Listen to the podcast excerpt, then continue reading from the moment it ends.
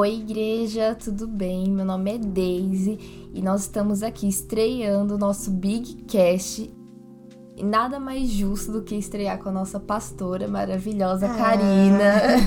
E aí, pessoal, tô muito feliz dessa, desse novo série, né, do nosso podcast. Acho que vai ser um tempo muito legal para a gente falar um pouquinho é, das pregações, falar um pouquinho daquilo que foi ministrado na igreja, agora de um jeito mais, talvez, é, curto, mais rápido, mas também pontual e objetivo. Sim, de um jeito bem prático bem também, prático. né? Que é bem importante. É, com certeza. E nós começamos agora, né, nesse domingo, a nossa série de governo e mordomia. E eu queria já começar sendo bem, bem direta, perguntando para você, Karina, o que que o que é mordomia numa vida comum? Tá. Então só pra gente entender, é, na, na pregação até dei o exemplo lá, né, do caso do Jeffrey, da série lá do Will Smith, o Maluco Sim. no Pedaço. Acho que na vida comum é a gente, primeiro a gente viver é com a consciência de que participamos né, daquilo que o Senhor é, está fazendo na terra. Nós participamos agora é, por conta de Cristo e por meio de Cristo é, daquilo que Jesus quer construir. É, e a mordomia é a gente entender que tudo o que o Senhor nos deu é, nós precisamos zelar, guardar e utilizar é, de acordo com a vontade de Deus. Então, seja no nosso trabalho, na faculdade, seja em casa, a gente tem uma responsabilidade com tudo que temos, com, os nosso, com o nosso tempo, os nossos talentos, é, o nosso entendimento, a nossa mente, os nossos amigos, as pessoas que estão ao nosso redor, nossa família. E a gente conseguir tudo o que formos construir, a gente construir com essa consciência de que Sim. não é meu, embora talvez esteja na minha posse por um tempo, na verdade verdade é do Senhor e quando ele vier precisa ser devolvido para ele é, de acordo com, com a vontade dele, né? E que nesse tempo que está comigo tenha sido conservado com zelo, tenha é, frutificado, tenha desenvolvido é, de acordo com a vontade de Deus. Então acho que na prática é isso, Sim. é eu pegar, entender que tudo que eu tenho, dons, talentos, pessoas, família, é, tudo que está ao meu redor, o Senhor que me deu, e eu preciso agora desenvolver isso segundo a vontade de Deus, sabendo que não é meu, embora esteja na minha posse. Sim, e acho que muitas vezes a gente acaba se enganando, achando que a questão da mordomia é só pra questão cristã mesmo, né? Sim. né? Que é só servir a igreja, mas na verdade é servir o outro na vida comum, né? Sim. né? No nosso trabalho, no nosso serviço. É, eu acho que talvez a gente se perdeu muito quando a gente quis dividir é, a vida, entre aspas, secular uhum. da vida espiritual, né? Sim. E aí a gente teve como espiritual só é, dom, só coisas bem relacionadas ali à congregação, igreja local, e a gente esqueceu que tão espiritual é o trabalho, tão espiritual é a vida do lar, tão espiritual é a vida é, comum, a vida em casa, né? Que é para um homem espiritual tudo é espiritual, né? Então se a gente Sim. parte desse princípio, a gente para de dividir isso e a gente começa a falar assim, nossa, eu preciso prestar conta do, do tempo que eu eu tô, sei lá, deixando a minha mente fazer nada, do tempo uhum. de ociosidade, eu preciso prestar conta a Deus do tempo que eu tô enrolando para fazer as coisas, que aí a gente parece que começa a ter mais consciência é de fato de que a prestação de contas ela tá em, em todas as áreas da vida. Sim, e acho que nessa série eu falo por mim, assim, por outras pessoas que eu pude conversar Sim. depois do culto. Teve muitos pontos, assim, que a gente realmente não esperava, porque eu acho que quando a gente pensa de governo e mordomia, a gente é, pensa que mordomia é só a questão da, da igreja mesmo, né? Do Sim. serviço à igreja, e governo é o governo do espírito, e não passa Sim. disso. E acho que teve vários pontos, assim, da, da sua pregação que era pontos que a gente não esperava, né? Que envolvesse também a questão do governo e da mordomia. E teve um ponto muito interessante também é, sobre apresentar o fruto daquilo que se ouviu.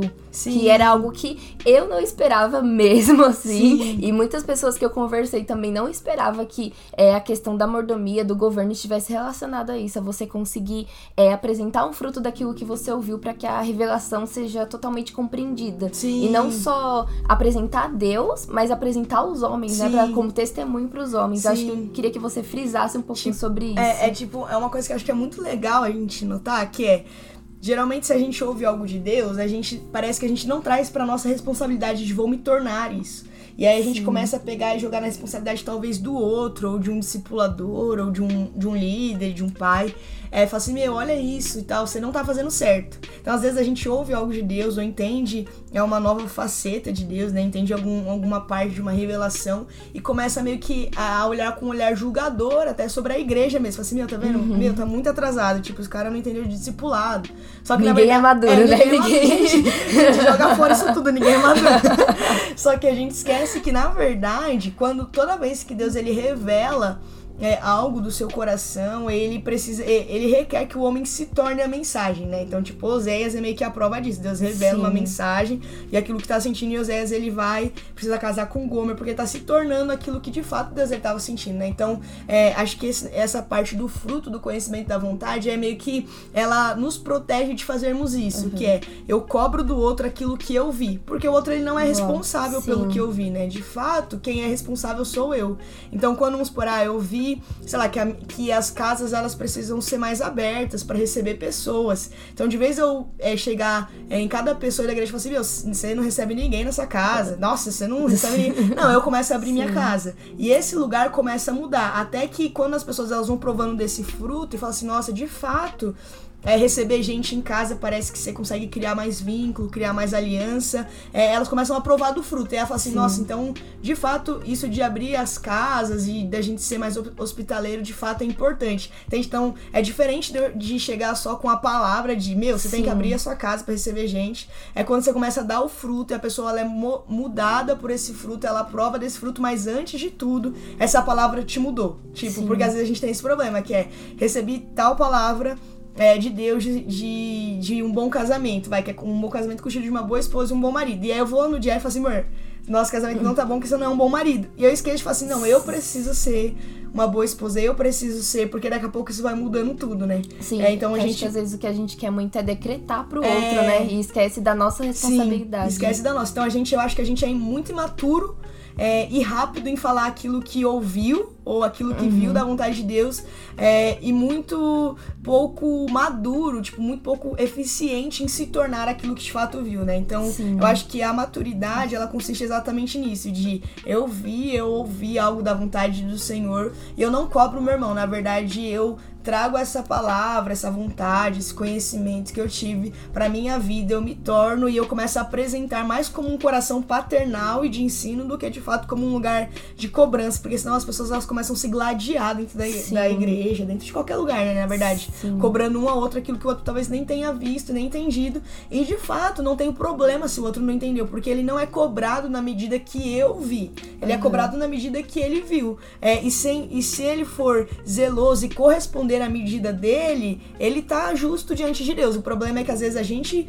é, fala que viu algo e aí a gente quer agir como o outro. Então a gente vai falar assim, ah, mas. Quer impor a todos é, os homens da é, terra. a todos os homens, assim, ah, mas a Daisy não faz nada, por que, que eu tenho que fazer? Sim. Só que se eu vi, eu que sou responsável e não a Daisy, né? Então é, a gente quer. Porque a gente tem essa, esse, esse, às vezes, esse coração preguiçoso, sei lá como que a gente pode chamar isso, que é ah, o outro não faz, também não vou fazer. Quando o outro começar a discipular, eu começo. Sim. Quando o outro começar a abrir a casa, só que é na verdade o outro ele é cobrado na medida dele, que não necessariamente é o mesmo é, a mesma medida que você, né? Então o outro talvez esteja justo diante de Deus. É, se ele não tá abrindo a casa porque talvez ele não tenha visto, não tenha entendido isso. E você tá errado diante de Deus porque a sua, é, a sua medida, né? Entre aspas, ou aquilo que você viu, é, passou aquilo que o outro viu. E não é por ser maior ou, ou pior ou menor, é por é simplesmente ter conhecido algo que você precisa agora corresponder e se tornar, né? E a correspondência é exatamente essa. Eu me torno, eu não cobro o outro, não imponho eu me torno e as pessoas elas provam é desse fruto, elas provam disso que me tornei e elas começam a se tornar e parece que acho que isso vai abrindo o olho do, do, pessoal que estiver ao redor provando disso também. Sim, acho que isso é até uma dificuldade da nossa geração, né? De, de nos responsabilizar, Sim. né? De tomar responsabilidade sobre Sim. algo, de assumir algum compromisso. E quando a gente escuta, a gente sempre acha que é pro outro, Sim. né? Não quer pra gente. É, a pregação é, é sempre pro, é sempre Ai, pro irmão. Ainda mais se você é casado, se, se meu marido estivesse aqui, gente. Ele era, devia estar tá escutando meu, tudo isso. Faltou só no culto que era pra ele. era só pra ele. Não, é verdade. Eu sei que a gente tem, acho que é um grande problema, assim, da nossa geração mesmo, né? De não conseguir conseguir pegar essa responsabilidade. E acho que é algo muito interessante também sobre a questão do serviço. E acho que levando pra, pra vida prática mesmo, ainda mais pelo lugar que a gente mora, a gente tem uma vida muito corrida, né? Pelo Sim. lugar que a gente mora, é, por morar em São Paulo, que não para um minuto, né? uhum. né? Pela nossa cidade também. E nós temos responsabilidade de todos os lados. Então nós somos puxados no serviço, Sim. no trabalho, na faculdade, em relacionamentos, cobrados pela família, é, na questão cristã também, né? Tanto de Deus responder à igreja.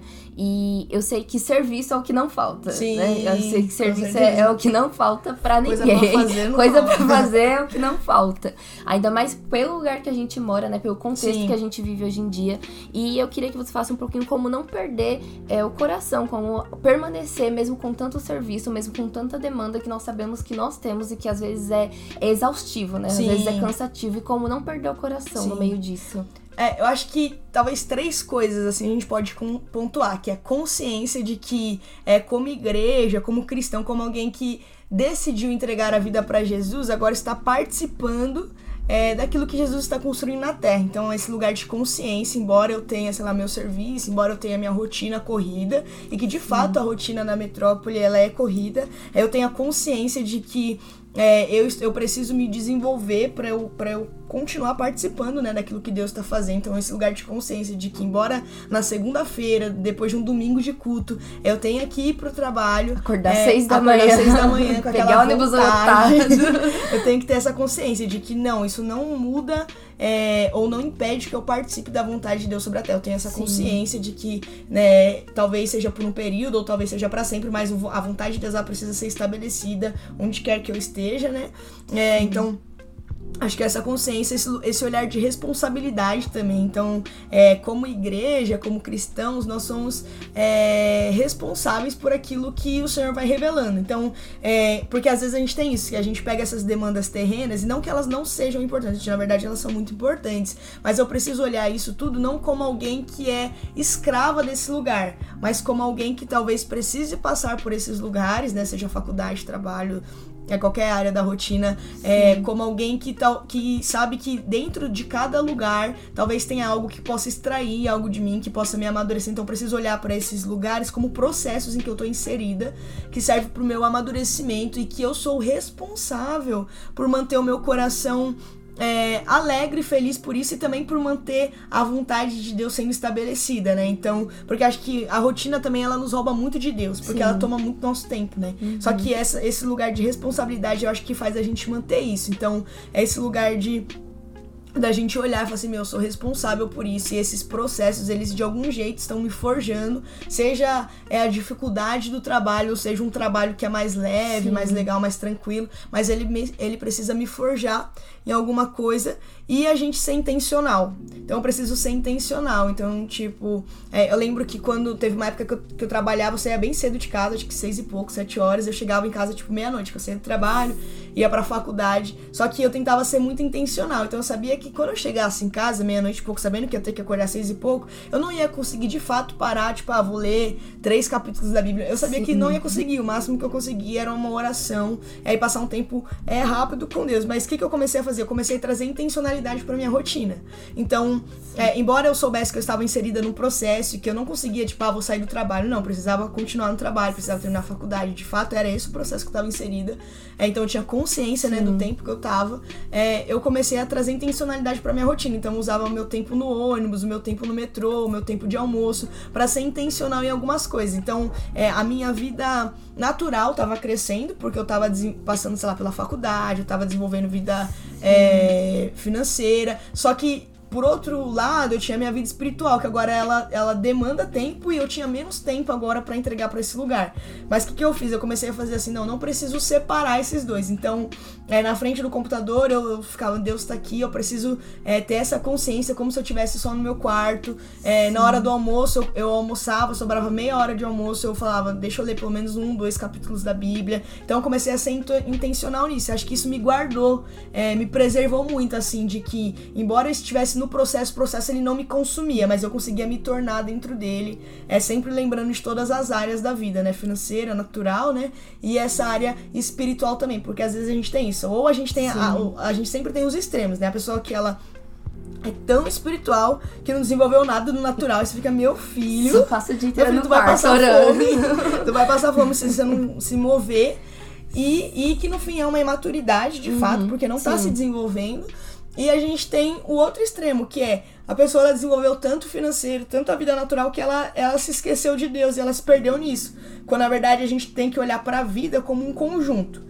E aí talvez a gente possa, no, máximo, dividir para organizar, né? Não Sim. dividir como um lugar de separação, mas como um lugar de organização. Então, minha vida, sei lá, financeira tá legal, minha vida agora no casamento, né? É, como casada tá legal, minha vida espiritual tá legal, mas como mais como um lugar de organização e desse lugar mesmo de prestação de contas, uhum. do que como um lugar de separei uma coisa da outra e eu consigo deixar uma coisa bem e as outras ruim e levando com a barriga. Não. Tudo, toda a vida, ela é, a vida ela é composta por todas essas demandas, né? E por todos essas, esses lugares e processos. E aí a gente precisa olhar isso como um todo e no máximo a separação é para um, um lugar de prestação de contas e não de divisão. Que acho que senão a gente se perde muito, muito nisso. Sim, eu acho que o quão é difícil às vezes manter a nossa mente no céu, né? É... No meio da rotina. Acho que a, o dia a dia é tão corrido que Sim. às vezes a nossa mente pensa em tantas coisas, menos no Sim. céu, menos em Deus, menos, né? Sim. No propósito que nós temos. E quando vê, já passou o dia, já passou o mês, já passou o ano.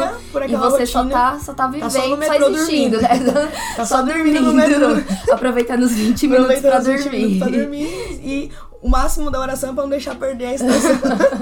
pra, pra Deus acordar. Deus me acorda na sé, por favor, pra mim não passar. Deus me livre. Não, mas é, isso é verdade. Eu acho que a gente acaba, é, ao longo do tempo, se consumindo Sim. mesmo, né, pela rotina e esquecendo que nós temos um propósito maior do Sim. que trabalhar, né? Um propósito Sim. maior do que fazer faculdade, embora seja importante, né? Embora seja é. essencial em uma parte da vida, mas que além disso nós temos um propósito bem maior, né? É, eu acho que a gente precisa entender que tudo que a gente faz está se tornando é para servir algo maior, né? Então, sei lá, minha faculdade, ela não tem um fim eu ser advogado, ela tem um fim eu servir algo maior. Então, é, a minha vida financeira, ela não tem um fim, tipo, ah, eu quero ser rica. Não. A minha vida financeira é para que eu possa me sustentar, para que eu possa, de fato, ter uma liberdade é, maior em fazer algumas coisas pro reino de Deus, né? Tipo, isso vai me tornando, isso vai me amadurecer. Então, eu lembro de é, de um dia que veio um, um, rapaz aqui em casa, a gente tava falando disso, ele até falou assim, nossa, é, mas eu sempre achei, porque a gente teve esse problema meio que entrou na, nas bases missionárias, né? Que missionário vive de oração, de oração e vive de mantenedor. Sim. Só que de fato não é, né? Tipo, é, não pode ser assim.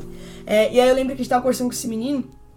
Ele falou assim: Nossa, eu sempre achei que talvez fosse meio egoísta se eu parasse para desenvolver minha vida financeira. Só que aí eu fiquei, gente, isso é um problemão, né? Porque tá uhum. tá tinha boa intenção, mas é, não valia muito essa boa intenção para nada. É, porque às vezes a gente pensa, meu, se eu, é, se eu não me desenvolver e eu posso dar todo o meu tempo para esse lugar, talvez pareça que é bom. Só que na verdade, é, o que a igreja de Jesus, né, o que a, a o evangelho ele requer de mim a minha vida. Então, se eu não desenvolver a minha vida, na verdade eu tô dando uma vida não desenvolvida, eu não tô dando uma vida estruturada, eu não tô conseguindo entregar uma vida saudável, né? Então, às vezes a gente tem isso que parece que, nossa, é muito mais é legal se eu não desenvolver e der todo o meu tempo. Mas a gente não precisava do tempo, a gente precisava da vida. Sim. E uma vida estruturada. E não é necessariamente ter um emprego CLT, não é isso. Porque hoje a gente não tem emprego CLT.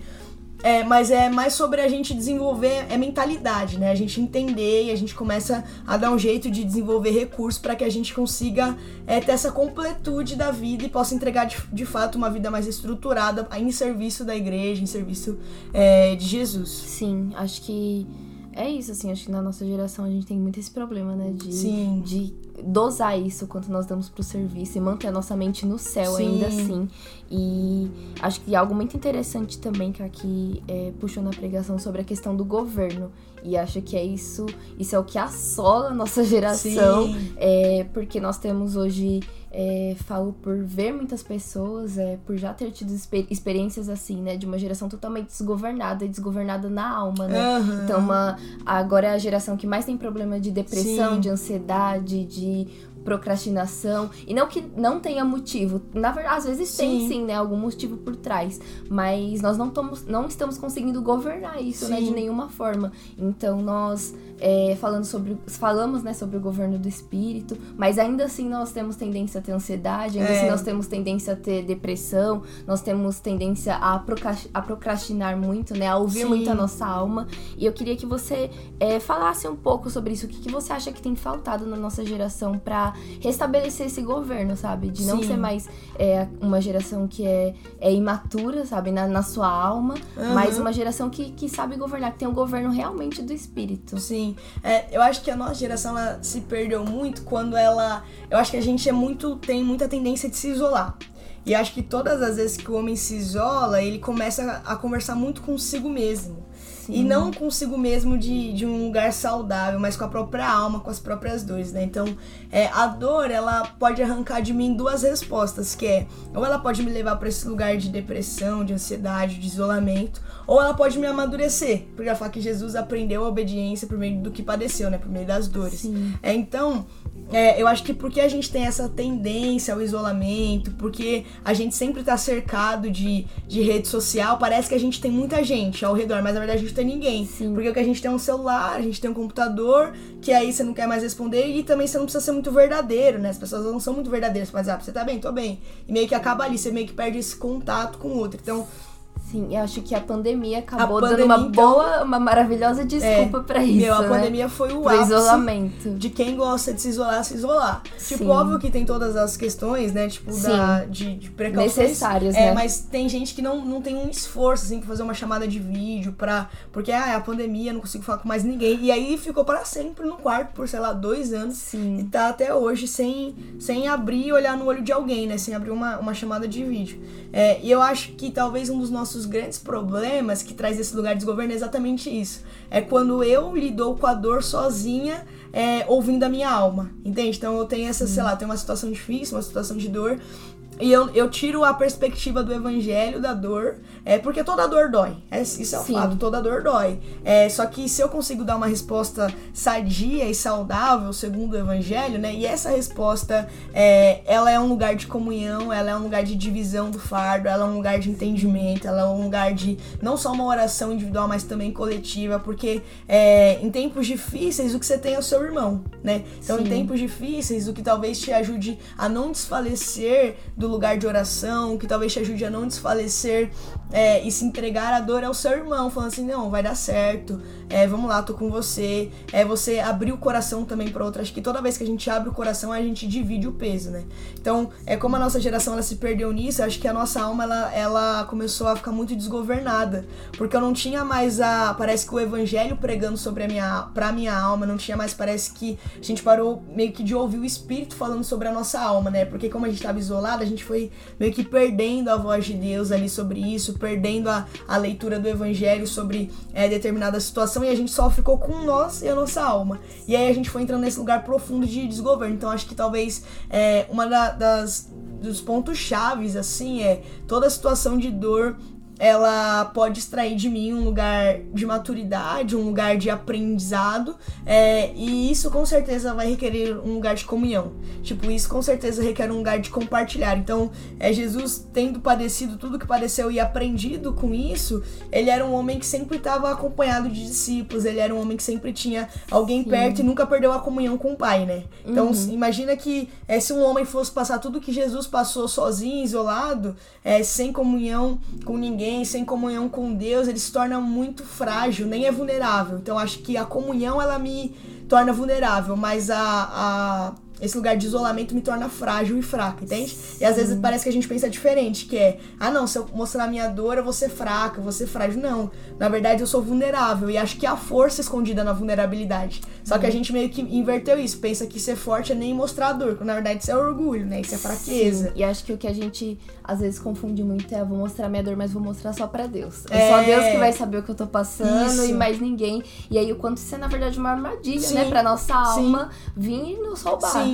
Porque é, o evangelho ele é comunhão, né? Por fim, o evangelho Sim. tem dois grandes fatores, que é a comunhão com Deus e com os homens. Então, quando eu penso ah, só para Deus, é, na verdade eu tô ferindo outro fator aos homens, a comunhão aos homens, né? Então, eu acho que toda é, igreja, toda família espiritual, ela requer e talvez seja isso que vai manter o coração dessa igreja batendo, a comunhão. E na comunhão eu não posso dividir só risada, eu preciso dividir a verdade. Sim. Seja ela dolorosa, seja ela alegre, seja triste, seja é, feliz, mas na verdade a verdade precisa ser partilhada, porque quando eu divido a verdade do que eu tô passando, do que eu tô pensando, do que eu tô sentindo, é, seja boa ou ruim, na verdade eu divido a mim. Né? Então o outro começa Sim. a me ter. Então eu acho que até a dor, ela nos une, né? Então é, é muito fácil você ter, sei lá, 100 amigos que dão risada. Mas se você tiver um amigo que dividiu a dor com você, você fala assim, meu, parece que eu tenho esse coração é, desse, dessa pessoa mais do que qualquer um dos 100. Porque, porque a dor te uniu. É quando você conheceu a dor do outro, talvez a coisa mais vulnerável, mais dolorida, talvez mais feia do outro, você fala assim, não, é, isso daqui realmente de fato nos une, porque conhecendo o pior, a gente permaneceu. Então acho que é, a comunhão é esse partilhar da dor, partilhar é, de tristeza, partilhar é, de situações difíceis, ela, ela por fim, ela é, fortalece a comunhão, porque é quando você começa a ver que de fato as pessoas estão entregando a vida umas às outras e confiando, é sem medo de. Porque a gente tem meio isso, né? Ah, tenho medo de ser traído, não sei se eu posso contar. Quando na verdade é, Jesus entregou tudo e foi traído, entende? E mesmo Nossa, assim, é, no fim, isso provou o caráter dele. Assim, de fato ele é um homem fiel, de fato ele é um homem. É, porque senão a gente começa a falar assim, ah, eu só não me abro porque as pessoas vai. Não. Na verdade, esse eu cumpro os princípios do evangelho porque isso mostra o meu caráter. O que, que o outro vai fazer com isso? Isso eu não sei, né? Mas de fato eu preciso cumprir. Óbvio, né, que a gente precisa discernir o lugar, Sim. você não vai abrir isso com, sei lá, uma situação talvez super complicada que você passou com, com 200 pessoas que você não conhece. Não tô falando sobre lugares seguros, um lugar familiar, um lugar maduro que Sim. consegue conversar, tratar e cuidar e amar, né? Tipo, Sim. óbvio que. E, e, acho que às vezes nem sempre, né, é recebido da forma que a gente é. esperava, é. mas ainda assim é continuar na comunhão, né? Sim, assim, é. não se ferir com isso. Isso, não se ferir. Acho que todo homem maduro é um homem que não se fere fácil, né? Um homem Sim. que não se fere. a gente, às vezes a gente tem isso mesmo, que é, putz, quando tem uma situação muito difícil e a pessoa nem deu muita bola. Nunca mais vou Nossa, falar nada pra ninguém. Nunca mais vou contar mais nada, vai ficar traumatizado pra sempre. Quando na verdade não. É tipo, eu preciso entender que eu me aliancei com os princípios. E se eu me aliancei com os princípios, eu ando segundo os princípios. Então, é, a vulnerabilidade é um princípio, então eu ando segundo isso. Tipo, não importa se o outro não deu muita bola, entende? Sim, Porque senão sim. parece que também eu tô contando, porque eu, na verdade, uma desejo uma resposta do outro. do outro, quando na verdade sim. eu não tô. É, o meu coração precisa ser, não, eu tô contando, falando, é, me entregando para esse lugar de comunhão, porque na verdade estou cumprindo princípios de Deus e eu quero me tornar é, alguém, eu quero me tornar aquilo que Jesus é, deseja segundo os princípios de Deus. Sim acho que essa o começo dessa série acho que não foi nada do que a gente esperava assim não sai muito do comum mesmo assim acho que eu tô mastigando isso até agora e muita gente tá em crise ainda tá digerindo até agora porque teve muitos pontos que a gente não esperava né que entrava dentro de, da, de do tema né de governo de mordomia e a igreja vai me agradecer agora o que eu vou fazer mas eu queria pedir para você dar um spoilerzinho né do que a gente pode esperar para essas próximas pregações é, dessa série, que é, você acredita que vai crescer dentro da gente? Sim, é, eu acho que é que talvez a maioria do pessoal pensasse mordomia como um lugar de cuidado da igreja local, simplesmente, Sim. né? E talvez físico até, tipo, a gente vai cuidar bem e tal. Quando na verdade ela é, vai muito além, né? Então acho que é, com certeza a, a, acho que esse entendimento ele vai continuar sendo construído e, e crescendo e expandindo mesmo a nossa mente, porque no fim a mordomia ela não se dá simplesmente sobre é, um lugar específico, mas também agora a gente, eu, a gente pode começar a pensar mordomia, por exemplo, da nossa casa com relação à cidade de São Paulo. Então o que o Senhor entregou é para Big Home para que isso tocasse a cidade de São Paulo. Entende que isso também é um lugar de mordomia. O que, que, que Deus ele nos entregou de palavras, de dons. Então é, a gente vai começar a tocar nesse lugar. Eu tenho um micro a mordomia do indivíduo, segundo seus dons, talentos, tempo, família é, e etc. Mas eu também tenho a, a, mordomia agora pensando como família espiritual. Então, quando a, a, carta das igrejas, né? Carta sete igrejas lá de Apocalipse é meio que isso. É o Senhor vindo prestar contas agora não com uma pessoa, mas como uma comunidade. Então, a, a igreja de Éfeso, a igreja de, de Esmirna. É, então, é, com certeza, nos próximos domingos, a gente vai começar a expandir isso, não só no micro, mas também no macro, entender a completude disso, tanto como é, igreja local, como corpo de Cristo, é, tudo isso partindo depois de um entendimento de indivíduo mesmo. Então, eu tenho a mordomia individual, eu tenho a, a mordomia igreja local, eu tenho a mordomia corpo de Cristo sobre a terra. Sim, ou seja, vai ficar cada vez mais difícil, igreja. É. Boa sorte pra gente. Só, só pra aí. animar a gente ali, aquela partezinha ali de Lucas 22 falando do mordomo como que não foi tão bom assim. Olha, coisa boa, ou seja... seus poucos açoites. ou seja, bem complicadinho Animador, pra né? igreja. Mas é isso, cara. Queria te agradecer. É, foi muito especial, acho, para nossos corações. E a gente tá digerindo ainda tudo isso que foi falado no domingo. E queria que você orasse pela gente, pra Com gente certeza. encerrar. É, Jesus, nós agradecemos porque o Senhor tas- tem sido bom. Jesus, nós temos provado da sua bondade, Deus. Nós pedimos para que cada palavra, Jesus, dessa série, Jesus, que já foi dita e que ainda será lançada, é, penetre profundamente os nossos corações. Nós queremos ser é, um povo que entendeu e se tornou, Deus. Em nome de Jesus, nós pedimos por é, uma renovação de mente quanto à mordomia, nós pedimos por renovação de mente quanto ao entendimento de igreja como organismo, como comunidade local. Jesus, nós pedimos uma renovação de mente quanto ao entendimento de indivíduo, de vida comum, de vida espiritual sobre cada um, Jesus, dos seus filhos. Nós te pedimos por isso, em nome de Jesus. Amém. Amém. Igreja, até o próximo domingo com mais uma pregação. Deus nos ajude. Deus nos ajude. E até o próximo Big Cast. Amém. Deus abençoe, gente. Tchau, igreja.